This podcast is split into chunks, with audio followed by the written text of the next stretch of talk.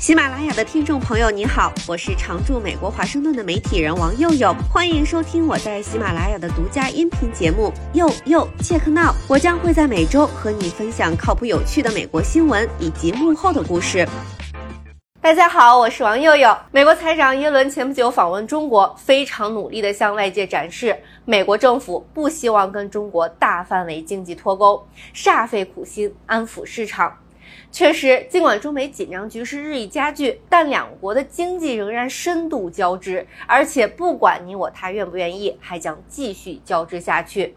今天请到我一位十多年来致力于推进中美地方经贸交流的好友赵修燕，来跟大家很务实的聊聊，在现在的大环境下，中美之间还能做什么生意？中国企业出海美国，怎样避免水土不服？先请你跟我们简单介绍一下你在推进中美地方经贸交流方面之前和现在所做的一些工作。好的，谢谢悠悠。其实中美经贸交流呢，我自己从事的领域主要还是在省州这个层面来推进的。实际上，这个活动过去三年是完全终止的，然后最近又刚刚开始复苏，所以说它是一个经历了一个重生的这么一个阶段。如果说对整体形势的判断来讲呢，我觉得。肯定是受到了这个疫情和中美关系趋紧的这个很大的影响。中美的这个关系趋紧以后，很多州呢就会在政治上有所考虑，觉得是不是那我们现在花政府的钱去跟中国拉近关系，可能会在美国国内的这种比较极端的对立的政治生态里面会遭受到对手的攻击，所以应该是有不少州关停了。那他们在中国的这个经贸代表处。在现在这个大环境下，就是根据你跟这个客户的交流，然后中美洲省的地方投资贸易，现在越来越跟中美之间的这个大环境的这个气氛更加一致了，是吗？对的，双方一个是在政治领域，就是呃国家的那个层面呢，有越来越多的分歧，呃，然后另外一个层面呢，在民间的这个领域呢，大家又停止了走网。所以，确实，在这样的一个情况下呢，大家可能对彼此的误解，或者是这种误判也好，或者是呃相对的一些这个负面看法也好，它就形成了一个回音室。再加上美国的一些这个政客的这个推动，比如说这个佩洛西访台啊，这些事件对中美关系造成的一些创伤，就都比较在一定的范围内得到加深。呃，我曾经也经历过，有共和党的议员在中国也公开说，呃，我们不同意总统发动的这个贸易战，伤害到了我们州选民的利益。那个时候，我们是能够看到，就是在地方上。和美国联邦政府呢有一定的这个差距。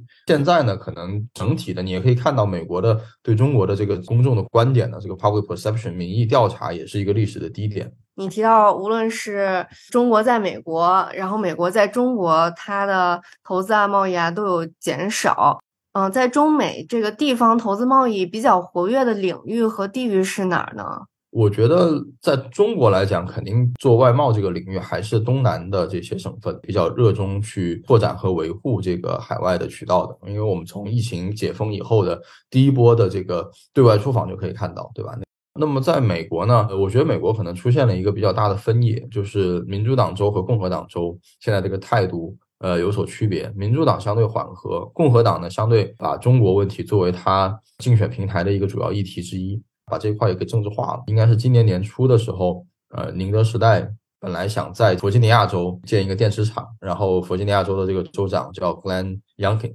当时就拒绝了，说宁德时代背后跟中国有关系啊，等等等等。Glen Youngkin 也是有传闻说他会加入明年总总统的这个选战。啊，那么这些是不是跟背后跟这个州里面的政治或者跟美国大选政治有关？所以我觉得都还值得观察。宁的时代它属于这个新能源领域，中美竞争比较激烈的一个领域。那另外肯定是还有我们经常在新闻里听到的一些科技领域的企业，中美互相之间也是出台了一些措施。那什么领域是现在中美之间还在比较活跃的进行贸易和相互投资的领域呢？其实，嗯，大部分的领域和贸易实际上都没有受到这种太大的打击，就或者说，大部分的领域还是在进行正常的贸易。比如说农业，比如说医药这些，以前中美就是合作很多的这些领域，企业和商业行业还是希望继续合作，希望那个双方能够呃进入这个对方的市场。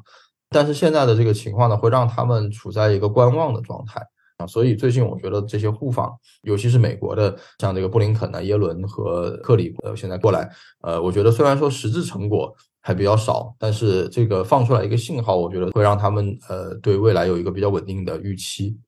对你刚才提到这个中国企业出海，现在是一个挺热的话题。那据你了解，就是还有什么企业已经或者计划准备来美国出海呢？个别的企业我不是很确定，但在中国企业的一些出海的投资或者是贸易，比如说迅和 Team 的出海，另外就是像刚才讲到的宁德时代对美国的这个布局，应该是未来会比较多。未来的这个出海模式可能跟以前的这个大家所熟悉的就中国制造直接出口模式会有一些区别，就是你要么就是供应链得有。转移一部分到它本土去，就接近你的市场；要么你就转移到一个第三国，不管是考虑这个劳动力成本呢，还是考虑地缘政治的因素，然后把中间产品呃出口到第三国，比如东南亚，然后再从东南亚完成组装，再出口到美国。啊，现在可能这两种模式会越来越多。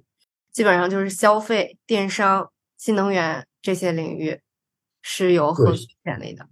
消费电商这个领域呢，它。目前看来，它是属于相对不敏感的一个领域，没有尖端科技、芯片呀这些，还有这个像 TikTok 这个问题，没有没有那么敏感。像科技啊这些领域是绝对需要避雷的地方。那除了这些，还有什么其他的领域呢？我觉得与与其说是行业呃需要避雷，可能更多的是在地方上或者在美国。不管是设厂也好，还是开公司也好，在操作上的一些需要避雷或者需要养成的一些商业的习惯，其实中国的很多企业呢会认为，在美国做生意是一个可以完全在商言商的国家，是完全不需要碰政策的，完全不需要去碰政治的。所以在这个领域呢，中国可能大多数企业企业家呃采取的一个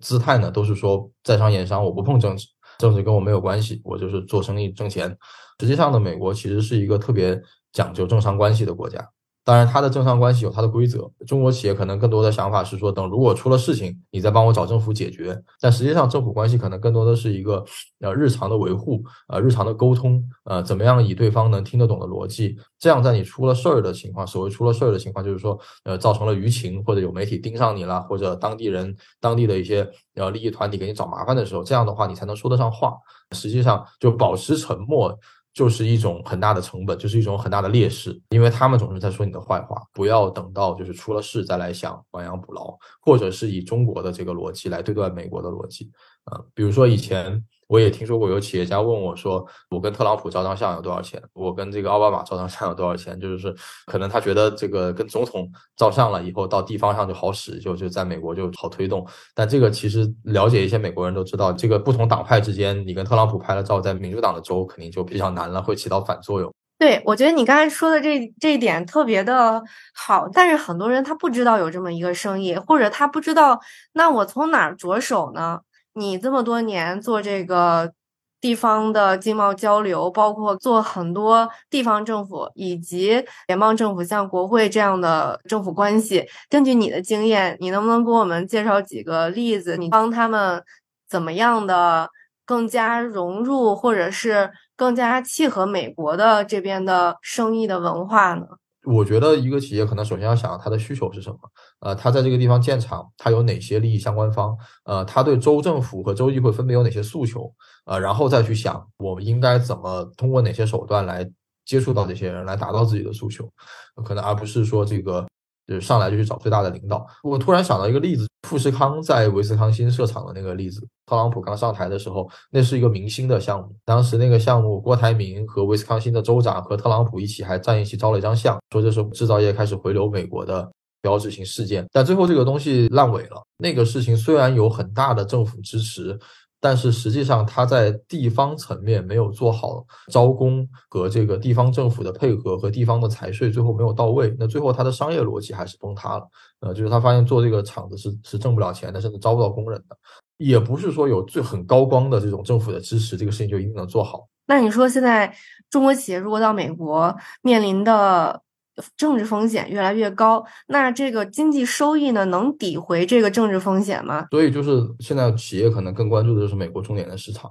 就比如说它现在补贴比较狠的新能源市场，肯定是大家呃关注比较多的。Follow the money，对吧？哪里有资金，企业就愿意去哪里投资。而且美国本身它的消费能力就很强，它的市场就很大，所以我觉得客观上的这些经济的逻辑还是依然存在的。你做了这么多年中美地方的经贸交流，地方呢，你可以更多的看到一些比较实际的项目，然后这个项目造成的一些实际的影响。然后你觉得这些就是你这么多年的工作，然后你看到的这些地方级的这个交流，对当地都产生了什么样的变化呢？地方外交这个领域，可能更多是他们对中国的一个理性的一个看法。以前我们也做过带过很多的美国的佛罗里达州的老师校长，嗯，在中国跟中国的孩子交流，跟中国的学校交流，嗯，就这些老师和校长呢，他来中国可能是他第一次出国，而且你知道，就是嗯，很多人在国内政治领域都是特朗普的支持者，所以很多人来中国之前呢，还有一些担忧，呃，有一些偏见，但是。我们这个项目做了三到四年，每一次他们都是含泪离开中国，就是觉得确实建立了很深厚的感情，跟孩子们、跟老师们和中国的校长们的交流，而且特别的喜欢中国这种尊师重道的文化，认为中国的成功是有它的道理的啊，因为全社会对教育、对孩子教育的这种支持的这种态度，而且。就是很多美国的这个媒体对中国的一些这种偏激的报道就不攻自破吧。我每次都带他们来我老家南昌，我其实一开始担心第二年、第三年他就不愿意再来南昌了，因为这个地方也不是一个传统旅游的城市，对吧？尤其在国际上也没有名气。但是后来发现，他们每次同一波人都点名要来南昌，因为他们觉得跟这个城市产生了连接，他们觉得他们在南昌有朋友、有熟人，所以他们就真的不是说为了。来看个什么景点啊，或者是我就飞过来体验一下来了啊，其实真的是产生了非常强的连接。因为疫情的原因，就至少中断了两年。我当时以为这些老师可能已经不记得这件事情了，然后我也觉得可能因为佛罗里达后来对华也比较强硬嘛，或者他们可能也受到了这种呃思想的。感染 可能就不是太热衷于做这件事了。但是有一天我过年的时候突然收到他们一个微信，我当时在朋友圈里还发了，就是突然有一个美国的老师给我发个微信说：“哎呀，今天是农历新年，我带孩子们一起过中国年，然后孩子们都拿着灯笼一起在唱歌，就中国的那新年的那些歌，然后发了一个视频给我。我当时特别的感动，就是我觉得呃当时做的很多事情，即便在疫情隔断了两年，大家都没有任何来往的情况下，他们还能主动记着这个事情。所以我觉得在这个方面呢，其实我们也能看到就是。真正的这种所谓国之交在于民相亲嘛，就是说这个民众之间的互动还是能给他们带来很长远的这种变化，呃，而且呢，这种变化可能也是跨越党派、跨越政治的，因为我相信这些老师大部分下一次可能还是会投票给特朗普，但是他在对华问题的思考上，可能就会有他更独立的判断。那他投票给特朗普，可能更多是基于他国内政治的考虑，那个我们就不干涉了，那是他的他的内政，他的选择。我觉得你跟我的体验是一样的。如果未来这个两边的航班能够继续恢复，其实还是会有很大的区别的。我觉得